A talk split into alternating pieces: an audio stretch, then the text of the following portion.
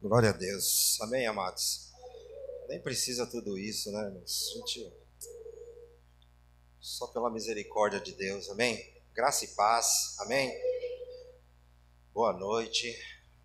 Você que está aqui, você que está na sua casa. Pode se assentar, queridos. Amém? Pode se assentar. Eu quero aqui também agradecer a Deus, né? Primeiramente, a Deus por estarmos aqui e longe, longegiado, né? Por esse convite. Nós, até quando o Hugo nem me convidou na realidade, irmãos. Ele não me convidou. Ele fez o ban e falou: tá bom. Aí já tava eu lá. Ele não convidou, ele falou: dá pra... não, não convidou. Ele fez o ban e já tudo pronto e mandou lá. E falou: tá, tá pronto. Mas glória a Deus, a gente somos amigos, né? E é um prazer estar aqui, viu, irmãos? É um prazer mesmo poder atender aqui o pastor Hugo, a pastora Michele, são amigos de longa data, onde nós aprendemos muito com eles também. E o Hugo, a gente cuidou do Hugo quando era. Né? Hoje está aí, tomando conta de igreja, para a glória de Deus. E evangelista Edinho, mandei um convite para ele, está aqui acompanhando nós também. Muito obrigado pela tua presença. É um homem de Deus também, que anda com a gente aí já faz muito tempo também. Ele, a sua família e a minha família que está aí, né? A minha esposa, presbítera Cristina, o meu filho Luiz Gustavo, esse que louvou, e a minha nora Isabelle. Amém? O resto da família já tinha compromisso. O Pedro, de 11 anos, já tinha compromisso. Pai, eu não vou te acompanhar hoje porque eu já tenho compromisso. E o meu outro filho, que é levita também, foi acompanhar, fazer uma agenda aí com um rapaz que ele já acompanha, um pregador. Mas nós estamos aqui, amém? Feliz da vida e alegre por esta igreja, amém? Abra a tua Bíblia aí sem demora, eu prometo não estender muito, porque eu sei que é só o começo, hoje é só o primeiro dia. Até domingo muitas coisas vão acontecer ainda, né? Abra tua Bíblia em Mateus, no capítulo, capítulo 1, versículo 20. Vamos ler aqui alguns, alguns versículos. É, não nos foi passado nenhum tema, então eu tomei a liberdade aqui. Amém? Mateus capítulo 1, versículo 20 diz assim: E pensando ele nisto, eis que em sonho lhe apareceu um anjo do Senhor, dizendo: José, filho de Davi, não temas receber a Maria, tua mulher, porque o que nela está gerando é do Espírito Santo. E dará à luz um filho e chamarás o seu nome Jesus, porque ele salvará o seu povo dos seus pecados. E tudo isso aconteceu para que se cumprisse o que foi dito da parte do Senhor pelos profetas, dizendo: Eis que a virgem conceberá e dará à luz a um filho, e chamarão seu nome Emanuel, que traduzido é Deus conosco. E José, despertando do sonho, fez com como o anjo do Senhor lhe ordenara, e recebeu a Maria, e não a conheceu até que deu à luz seu filho, o primogênito, e pôs-lhe o nome Jesus. Amém? Jesus. Glória a Deus. Que o Senhor abençoe esta palavra e que possa falar ao nosso coração através dela. Amém, amados? Irmãos, nós temos um texto aqui, Mateus logo no início, e vem falando sobre a genealogia de Jesus. Mas quando chega aqui na, na descendência aqui de, de Jesus, a Bíblia chama a atenção nossa para isso. E eu não quero é, me atentar muito nisso, e nem no sonho de José, e nem em todo o acontecimento que teve para que isso se tornasse realidade. Mas eu quero é, me atentar ao nascimento de Jesus. e a importância do nascimento de Jesus. E a importância que ele viesse, que acontecesse tudo isso e que ele viesse. A importância da vinda do Senhor para nós nos dias de hoje e também para eles na época deles. A Bíblia ela vai nos dizer, né, que Jesus ele não veio apenas para ser rei, né? Mas Jesus ele veio para ser o Salvador.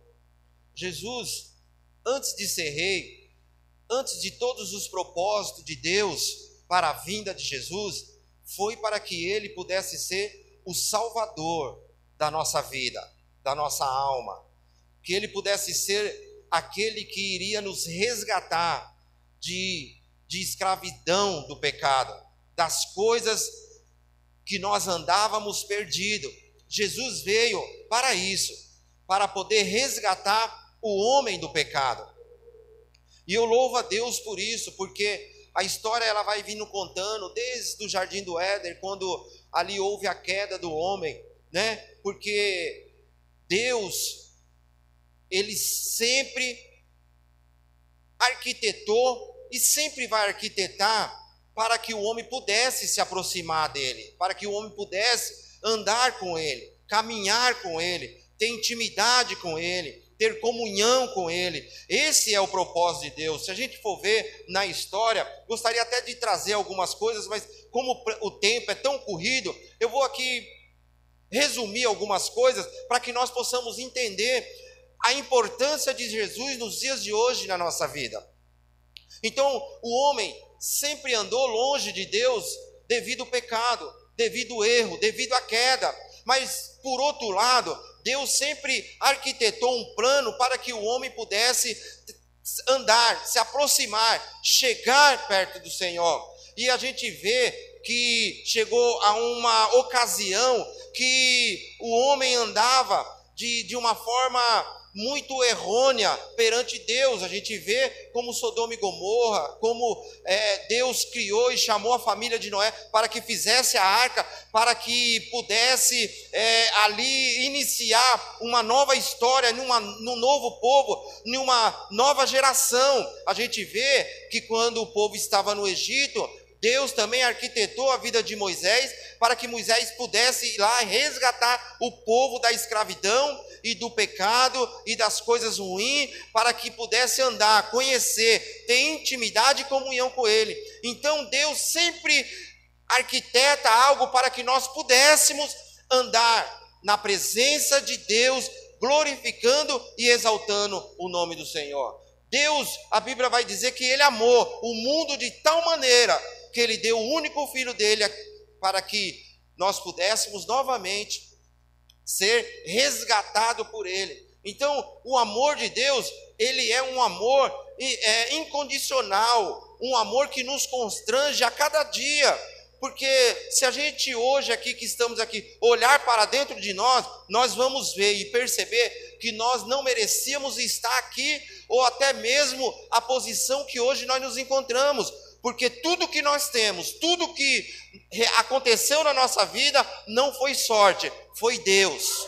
Amém? Tudo que aconteceu, às vezes até muitos podem até dizer que foi sorte, mas eu acredito que tudo que aconteceu foi Deus. Amém? Por quê? Porque Deus ama, Deus prepara, Deus faz todas as coisas, e não foi diferente aqui nesses versículos que nós lemos, que Deus usou o profeta lá atrás, em termos de 700 anos antes de Cristo, para poder profetizar, usando o profeta Isaías, para dizer, por quê? Porque Deus já olhava a multidão, já olhava a humanidade e via que a humanidade não tinha força o suficiente para andar nos teus caminhos. Hoje, até eu estava meditando sobre o bezerro de ouro e eu achei algo, hum, eu estava meditando nessa palavra, porque Moisés subiu para o Monte Sinai para poder buscar a direção de Deus, as leis, escrever ali na tábua, como nós, nós já sabemos. Demorou 40 dias, o povo já se corrompeu, levantando um bezerro de ouro e ali adorando, consagrando e dizendo que aquele era o seu Deus. Nós, como ser humano, somos assim.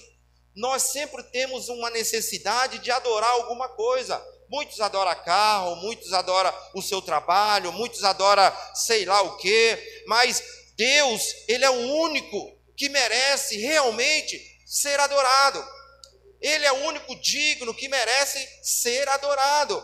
Então, Deus, ele desde lá de trás já arquitetou esse plano para que nós pudéssemos, nós que estávamos desgarrados, andando perdido, sem direção nenhuma, pudesse ter uma oportunidade, que é o que diz lá em João, capítulo 1, versículo 12, que Jesus veio para os seus, mas os seus os rejeitaram.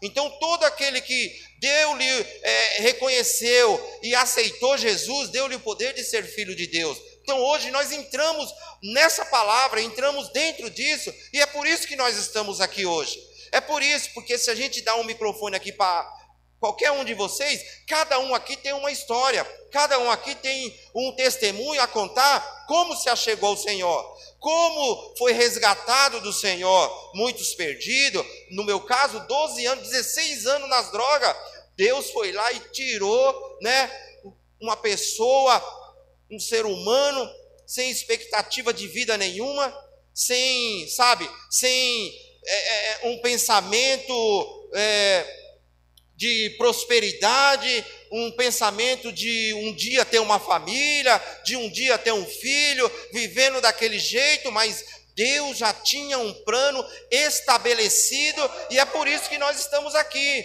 Se você falar que eu queria, não, mas os planos de Deus não podem ser frustrados.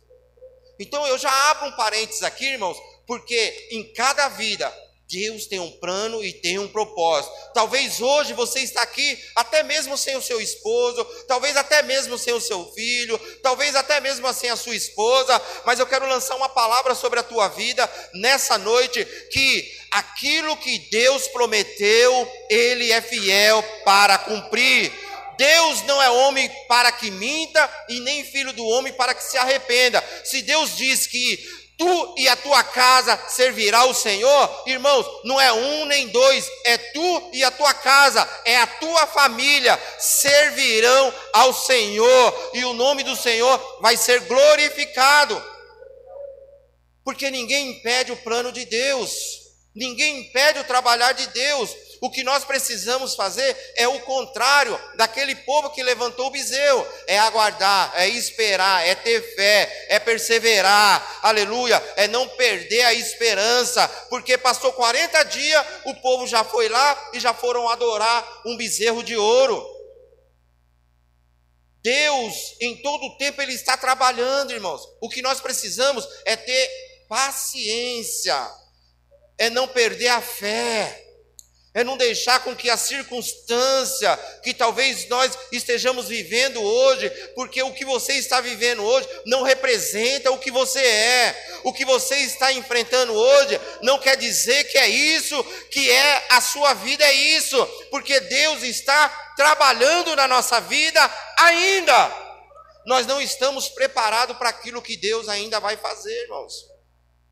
Eu creio nisso, que Deus ainda está trabalhando na nossa vida. Então, né, a gente vê que Deus planejou para salvar a humanidade, se responsabilizando com cada detalhe, com cada coisa, usando cada pessoa, fazendo tudo aquilo que era normal e fora do normal. Porque aqui que nós lemos, para eles era loucura. José queria virar as costas, José queria abandonar, José queria ir embora, com medo medo do povo pegar ele, pensando que ele tinha ultrapassado os seus limites, feito coisas que não era para fazer, mas Deus, Deus deu um sono para ele, e o anjo veio e falou com ele tudo o que estava acontecendo. Outra coisa que aqui a gente aprende, Deus não nos deixa nós confusos.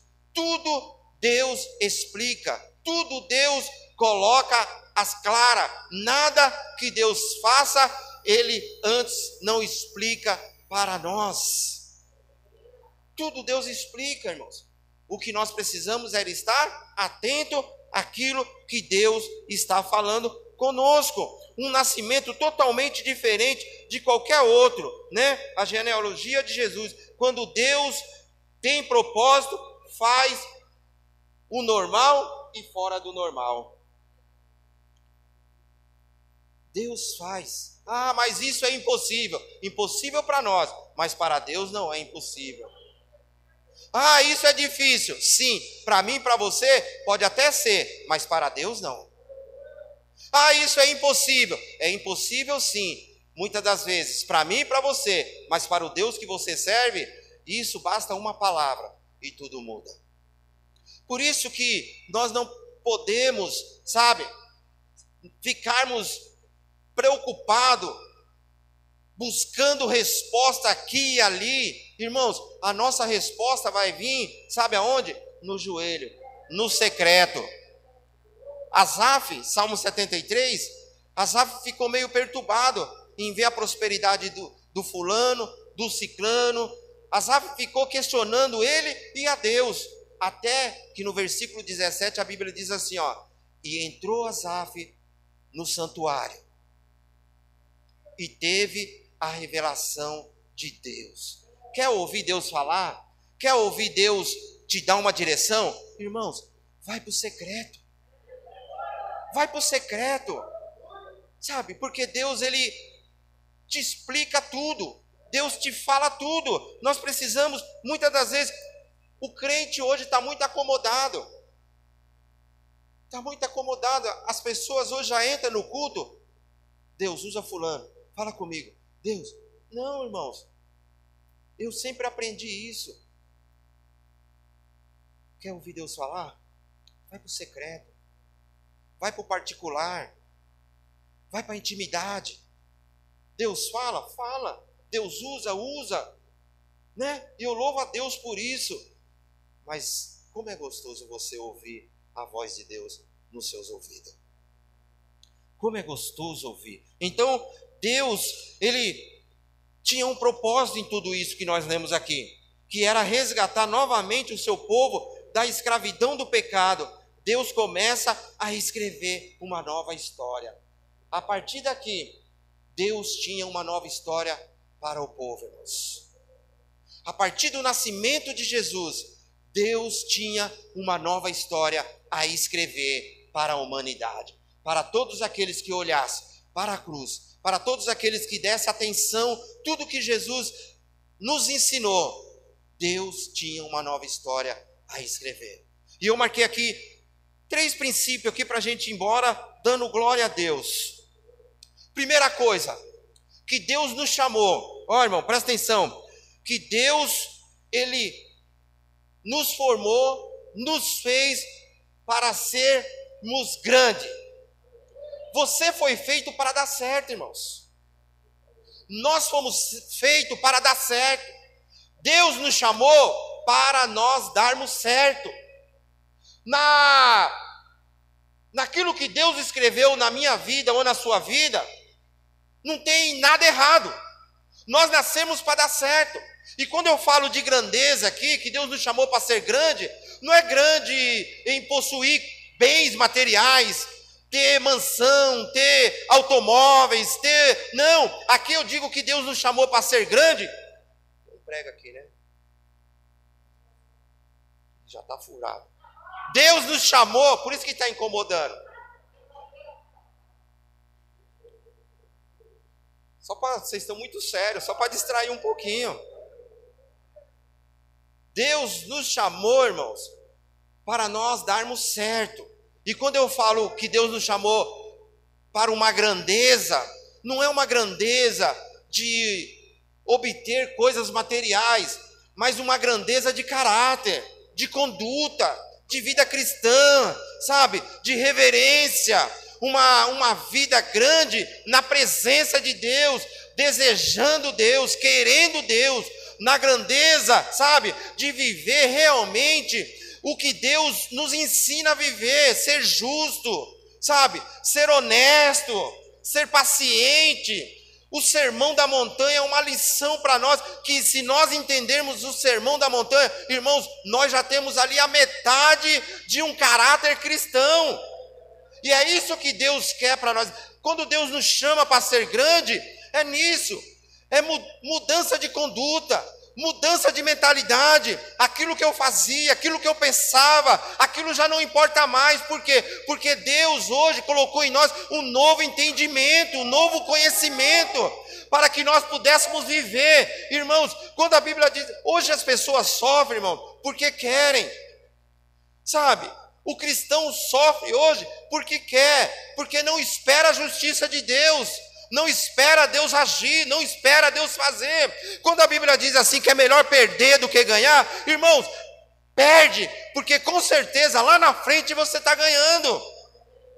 E hoje as pessoas não querem renunciar por uma presença de Deus, as pessoas não querem lançar fora, como foi lido aqui desse jovem, não quis lançar fora aquilo que ele tinha, porque aquilo que ele tinha era o teu Deus, e mal ele sabia que Deus tinha coisas muito maiores, grandes, como foi lido tanto aqui na terra como também no céu. Já outro, como Pedro, que entendeu: quem é esse cara? Que eu pesquei a noite toda e não catei nada. Quem é esse homem? Que eu pesquei a noite toda e não pesquei nada. E eu sou perito, vivo disso. Toda noite eu saio com o meu barco para pescar e eu não peguei nada. E agora esse homem aí manda eu jogar a rede do lado direito e vem essa quantidade de peixe. Quem é esse homem? E ele entendeu isso. Falou: Eu largo tudo, porque eu sei que se ele pôde fazer isso, imagino que ele pode fazer o caminhando com ele. E a gente vai ver lá na frente quem foi Pedro, que a Bíblia diz que se colocava enfermos para que ele pudesse passar e a sombra dele ia curando. Sabe, irmão? Irmão, sabe o que eu quero dizer para você? Que se nós valorizarmos o que Jesus fez por nós, vale a pena servir Ele, vale a pena servir Ele. Vale a pena renunciar uma festa, vale a pena renunciar ao pecado, vale a pena renunciar a mentira, vale a pena renunciar tudo por amor desse Jesus. Vale a pena, porque Ele é poderoso para fazer infinitamente mais do que nós pensamos ou do que nós imaginamos, irmãos. Porque Deus pode, e eu fico maravilhado com Deus, porque Deus não precisa fazer reunião. O que, que eu faço? O que, que eu devo fazer? O que, que eu faço ali na, na vida do rock? O que, que eu não faço? Não. Basta uma palavra dele. E tudo acontece, porque Ele é Deus então, quando Deus fala que nos chamou para sermos grandes, é para isso. Deus nos formou para sermos grandes, para sermos, para termos comunhão com Ele, para termos intimidade com Ele. É isso que Deus, irmãos, Deus não pede nada daquilo que nós não podemos dar. Deus não pede o que você não tem. Deus não pede o que você não pode dar. O que Deus pede exige de nós é o que nós possamos dar e possamos suportar. Sabe, não vem uma prova maior do que, ah, eu não aguento, e você aguenta. Se Deus permitiu, é porque você aguenta. E através dessa prova, dessa dificuldade, irmãos, é o degrau que vai te levantar e vai te honrar. Então nós precisamos entender isso, que o homem nasceu para ser grande nas mãos de Deus. Para ser grande. Davi, Davi foi rejeitado pela tua família. Davi foi rejeitado pelos teus irmãos. Samuel foi ungir lá um rei, amando de Deus. Eles nem fizeram questão que Davi presenciasse. Mandaram que Davi saísse, vai cuidar das ovelhas, vai para lá para as ovelhas. Aí passou um, passou dois, passou três, passou quatro, e nenhum daqueles era. Até que, até que Samuel diz: Não tem mais ninguém, acabou tudo. Ah, tem um lá, ó, que, que cuida das ovelhas lá. Tem um lá, ó, esquecido lá que cuida das ovelhas. Manda chamá-lo. Porque nós, eu gosto dessa versão. Que nós não se assentaremos na mesa enquanto ele não chegar. Quando Deus quer honrar, quando Deus tem propósito, Irmãos, nós podemos ficar sossegado, tranquilo. Mardoqueu, a forca estava pronta, preparada para ele. bastava só um aval. Deus tira o sono do rei. Deus tira o sono do rei e chama alguém para contar a história para ele. E conta logo a história de Mardoqueu. Olha que coisa linda! Não fizeram nada por esse homem, não honraram a ele. Ah, isso não vai ficar assim. E a gente conhece a história que honrou Mardoqueu. Aquele que queria matar, teve que pegar e honrar ele. É assim que Deus faz, irmãos. Às vezes nós achamos que estamos embaixo, sabe? Aí Deus usa quem está em cima para pegar você e colocar lá em cima. É assim. Porque os planos de Deus, eles não podem ser frustrados. A irmã leu aqui. Operando Deus, quem impedirá? Ninguém pode impedir o agir de Deus. Amém? Então Deus chamou nós para sermos grandes nele, para governarmos. Para governarmos. Sabe? É nós, príncipes do Senhor. É nós que temos que governar, governar as atitudes, governar as decisões. É nós que precisamos governar, irmãos. Deus já nos deu a autoridade para que isso se realiza na nossa vida. É Deus. Segunda coisa que o homem perde a sua grandeza. Quando o homem perde a sua grandeza? Do chamado, daquilo que Deus separou, daquilo que Deus preparou quando ele vira as costas para Deus, quando ele acha que ele já pode andar sozinho, quando ele acha que ele não precisa mais ter intimidade com Deus, quando ele acha que ele não precisa mais manter relacionamento com Deus, quando ele acha que ele já chegou num patamar e está cheio de gente assim, que entra na igreja por um propósito só, por um milagre só, Deus vai e faz, nunca mais você vê a pessoa, nunca mais você vê. Por quê? Porque as pessoas estão assim. Jesus uma vez falou com a multidão, porque Jesus atravessou de barco e a multidão foi por terra. Quando Jesus viu aquela multidão, Jesus falou: Ah, eu sei porque vocês me seguem. Não é por quem eu sou, é porque vocês querem o pão, vocês querem o alimento. Tem muita gente assim nos dias de hoje que vem para a igreja sabe, apenas para adquirir aquilo que ele quer, que ele deseja. Depois que ele recebe, ele, nunca mais a gente vê ele. Só que Deus é um Deus de justiça. O mesmo Deus que abre é o mesmo Deus que fecha. O mesmo Deus que levanta é o mesmo Deus que abate. Aleluia! Deus não esquece, aleluia, dos teus feitos. Deus não esquece. Então, nós precisamos não perder e não, sabe, abrir mão dessa grandeza de Deus. Tem muitas crentes hoje sendo enganado. Enganado.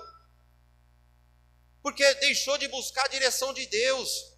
Deus quer você perto dele. Deus quer eu perto dele. Deus quer que nós, de hipótese alguma, venhamos virar as costas para ele, irmãos. Porque tudo aquilo que ele nos deu, nós corremos grande, um grande risco de perder tudo. Porque nós ficamos vulneráveis. E a nossa luta não é contra a carne ou sangue. Há uma luta aqui espiritual. Há uma luta aqui espiritual. E o maior inimigo, sabe, do crente hoje é o pecado. É aquilo que a mídia mostra, que o mundo mostra, aquilo que a, que a gente ouve aí fora. E que se nós não tomarmos cuidado, entra dentro da igreja e até contamina nós mesmos. Por isso nós precisamos não abrir mão dos princípios de Deus. Se Deus falou não, é não. Se Deus falou não faz, não faz. Se Deus falou não é seu, não é seu. Porque Deus sabe de todas as coisas, irmãos. Deus sabe o dia de hoje, Deus sabe o dia de amanhã. É Deus que governa. Deus não perdeu o controle de nada. O céu não está em pânico, irmãos. O céu está no controle de Deus. Então, o lugar de ser servo de Deus, escolhe ser escravo do pecado. As pessoas estão assim hoje, fazendo aquilo que acha e aquilo que gosta, aquilo que, sabe, porque na sociedade hoje ensina que se você não tem, você não é. Você não, não, não pode fazer parte. E com Deus, quanto mais você renunciar a isso, mais renunciar ao pecado, mais você se aproxima de Deus. Usou seu poder de escolha para desobedecer a Deus, em vez de ter comunhão e intimidade com Ele. Então nós precisamos, sabe, nos converter a todos os dias da nossa vida. Todo dia nós temos um leão para matar, irmãos. Todo dia o pecado bate na porta. Todo dia a bandeja é oferecida a nós. Todo dia chega um enviado do diabo para querer nos atentar. Mas maior é aquele que está conosco do que aquele que está no mundo. Amém? Então, precisamos tomar cuidado com isso. Amém? O homem, como o homem recupera a sua grandeza? Através de Cristo. Através de Jesus. Porque aquilo que Deus deu não volta atrás, irmãos. A Bíblia diz que a palavra que sai da boca do Senhor é como uma chuva que desce, bate na terra, rega a terra e para lá não volta, sem fazer o que ela foi designada a fazer. Isaías 55, 15, se eu não me engano. Então nós precisamos, sabe, acreditar que Deus Aleluia, Ele tem uma grandeza para mim e uma grandeza para você. Talvez você entrou aqui nessa noite porque você perdeu essa grandeza em Deus. Deus, nessa noite, Ele quer que nós venhamos novamente recuperar essa grandeza que Ele tem na minha vida e que Ele tem na sua vida. Tudo que Deus falou para você, aleluia, não está perdido. Se Deus falou, quando você se posicionar, quando eu me posicionar, irmãos, as coisas de Deus vão acontecer na nossa vida para que o nome dele seja glorificado. Então Jesus, ele veio para que o homem pudesse recuperar essa grandeza que é viver com Deus, que é viver com Jesus. O homem não tinha, aleluia, potencial, o homem não tinha, a humanidade não tinha potencial para superar isso. Jesus precisava vir, Jesus precisou vir para que nós pudéssemos fazer uma nova aliança com Deus, para que nós pudéssemos, além de viver bem aqui na terra, também ter uma salvação para morarmos eternamente lá no céu. Coisas que hoje em dia você já não se ouve mais falar, que o nosso maior propósito de servir ao Senhor, de ter entregado a nossa vida para Cristo, de ter renunciado muitas coisas. Irmãos, não é para nós possuirmos bens materiais aqui na terra, até podemos, porque Deus dá, Deus pode dar, Deus pode fazer, mas a nossa maior preocupação, a nosso maior louvor tem que ser que um dia nós vamos morar lá no céu com o Senhor. Esse tem que ser o nosso maior prazer de estarmos aqui na igreja, de estarmos aqui pelejando, de estarmos aqui lutando, de estarmos aqui perseverando, é que um dia, aleluia, a trombeta vai tocar e nós vamos morar com Ele na glória. Então, Deus, Ele só trabalha com propósito, e o propósito de Deus era, é e sempre será esse que a humanidade reconheça o seu filho como único e suficiente salvador da sua alma. Que todos aqueles acreditam que Jesus é o caminho, o caminho, a verdade e a vida, e ninguém, ninguém vai chegar lá se não for através dele. Ninguém vai chegar lá. Jesus veio para recuperar o homem para resgatar o homem. Jesus veio para trazer de volta o que se havia perdido. Quantas pessoas, quantos crentes se perderam no caminho hoje, irmãos? Porque Deus não fez, porque Deus não falou e não fez, porque não aconteceu. Querendo antecipar etapas, querendo dizer ou colocar Deus na parede, dizendo o que Deus tem que fazer que Deus tem que realizar. Irmãos, o que Deus tinha que fazer, Ele já fez por nós. O que vem além disso é lucro para nós. É o que eu costumo sempre dizer. Nós já estamos no lucro.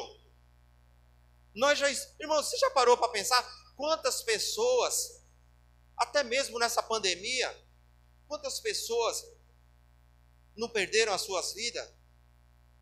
E nós estamos aqui, irmãos, olha, ó, cheio de saúde, sabe? Cheio de saúde. Às vezes, quando a gente para para conversar, né? Eu e o evangelista, até essa semana nós estávamos falando, quantas pessoas da nossa época, irmãos, que nós conhecíamos, que hoje já não estão com a gente, e que talvez até tiveram a oportunidade, mas não aceitaram. E Deus, Ele trouxe Jesus de uma forma tão espetacular, para que o homem o reconhecesse, para dar uma nova oportunidade, para mostrar que ainda havia esperança para a humanidade, que eles não estavam sozinhos, que eles não estavam perdidos, que tinha uma esperança para eles, que Jesus viria, que Jesus iria viver entre nós. Quando eu digo que ele não veio apenas para ser rei, mas para ser salvador, porque a gente até entende como que foi o nascimento do Senhor. Ele não veio por cima, mas ele veio por baixo nasceu de uma virgem, de uma mulher simples, de uma mulher trabalhadora, e veio para confundir mesmo aqueles que estão aqui em cima. Nasceu numa manjedoura. Olha, tudo para confundir, mas tudo para trazer, sabe, salvação para mim e para você. Então, o propósito maior de Jesus, o resto da história nós já conhecemos viveu aqui na terra, aleluia, nos seus 33 anos, foi levado ao céu, aleluia, e, todos, e dali para frente começou uma nova história na vida de cada um daqueles discípulos que expandiu, aleluia, e que chegou até nós nos dias de hoje, e para nós que estamos aqui nos dias de hoje, que já conhecemos esse Jesus, irmãos, Deus precisa, nós precisamos fazer valer o sacrifício do Senhor, expandindo esse evangelho para todos aqueles que ainda não conhecem, para nossa parentela, para os nossos vizinhos, para os nossos amigos, para todos aqueles que ainda não conhecem, não tiveram uma intimidade, um encontro real com esse Deus. Cabe a nós, cabe a minha vida, cabe a tua vida, cabe a nossa mudança de vida, trazer, sabe, curiosidade curiosidade, por que, que ele vive daquele jeito e eu não consigo viver? Vem aqui que eu vou te mostrar, vem aqui que eu vou te falar. Eu conheci um Jesus, Jesus de Nazaré, que entrou na minha vida, lavou a minha vida, mudou a minha história e hoje eu estou aqui para glorificar e exaltar ao nome do Senhor. Deus nos chamou com propósito, entenda isso. Deus nos chamou com propósito, e o nosso propósito é ganhar alma, é povoar o céu, aleluia, é pregar Jesus, é proclamar Jesus e dizer que Jesus é bom, Jesus é agradável, Jesus é maravilhoso, que Jesus sara, que Jesus cura e que Jesus leva para o céu. É isso que nós precisamos fazer. É isso que nós precisamos fazer, irmãos. Não tem outro prazer quando você ganha uma alma para Jesus, irmãos. Eu acho lindo, porque talvez você se depara talvez com situação tão difícil e Deus vai colocar uma pessoa na sua frente, pior que você. E quando você fala de Jesus, aleluia, não só muda aquela pessoa, mas muda você também. Porque falar de Jesus, irmão, é maravilhoso. É, é bom demais falar de Jesus. É bom demais. Jesus é maravilhoso. Jesus veio para resgatar o teu povo. E através de Jesus, nós recuperamos o direito de ser salvo. Através de Jesus, irmãos, nós recuperamos o direito de ser salvo. É metade do caminho andado já. É um passaporte praticamente, lógico, que vinha aqui na frente, irmãos. aceitar Jesus é fácil. É fácil. Faz parte. Você vem aqui, você faz a oração, você abre o teu coração, não importa a maneira, você vem aqui, você ora, glória a Deus por isso. Mas não para aí. Não para aí. A mudança continua. A mudança continua. Vim aqui orar é simples. Só que aí começa a renúncia, vem o batismo, vem a, tem que ter sede, tem que ter fome, tem que buscar, tem que orar, tem que manter intimidade com Deus. E tudo isso está sobre, a, a no, sobre nós, a igreja do Senhor que já conhece, que já viveu, que já teve as experiências com Deus. Cabe eu e você. Já imaginou? Se amanhã cada um de nós trouxer uma vida para o Senhor, já pensou se domingo cada um de nós convidasse um para vir? Já pensou? Se nós arregaçássemos as mangas, agora que amenizou a pandemia, e começássemos a, a pregar Jesus na empresa, na escola, na rua, porque tá todo mundo com medo aí fora, irmãos. Tá todo mundo aí com medo aí fora. Tá fácil pregar Jesus hoje. Porque todo mundo quer resolver os seus problemas. E Jesus resolve. Jesus resolve. E resolve bem. Amém? Então, deixa Jesus nascer no teu coração nessa noite. Deixa flu, fluir. Deixa fluir Jesus dentro de você. A minha oração nessa noite é que Jesus possa te incomodar todos os dias para você falar do amor dele.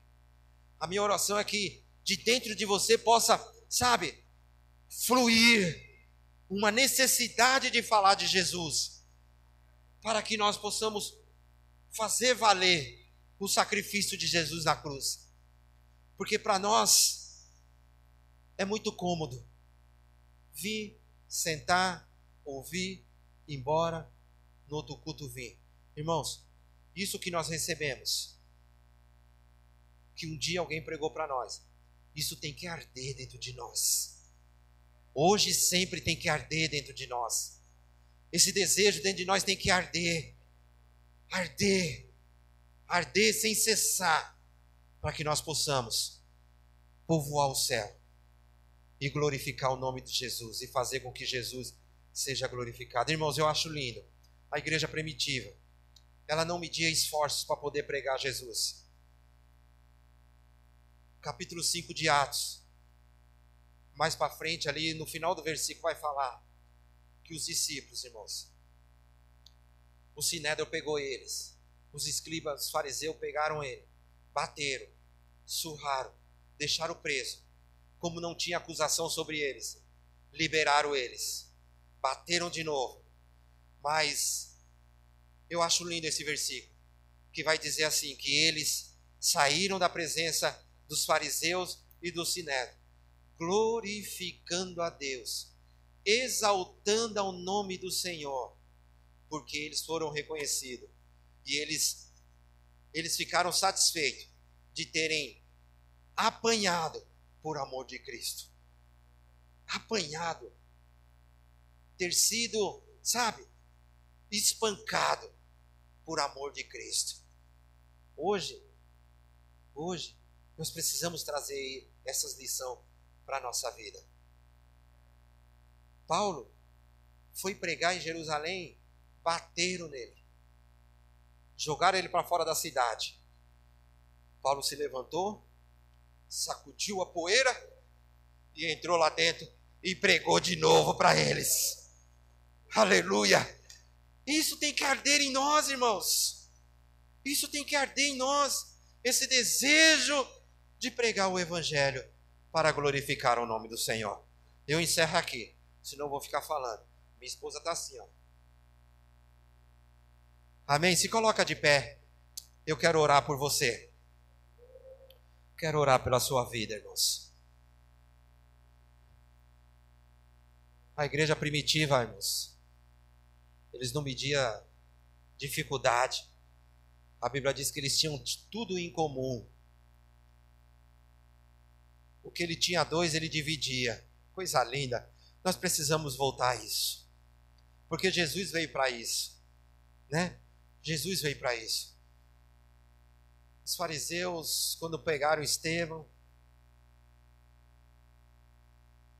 bateram Estevão, surraram Estevão, deixaram Estevão no chão e começaram a apedrejar Estevão. Estevão não reclamou, mas Estevão apenas olhou para o céu. E mesmo naquela situação de morte, ele pregou o evangelho desde Adão, desde Abraão, desde Moisés, foi pregando até que ele suspirou. E ainda antes de suspirar, pediu perdão por todos aqueles que estavam apedrejando a ele.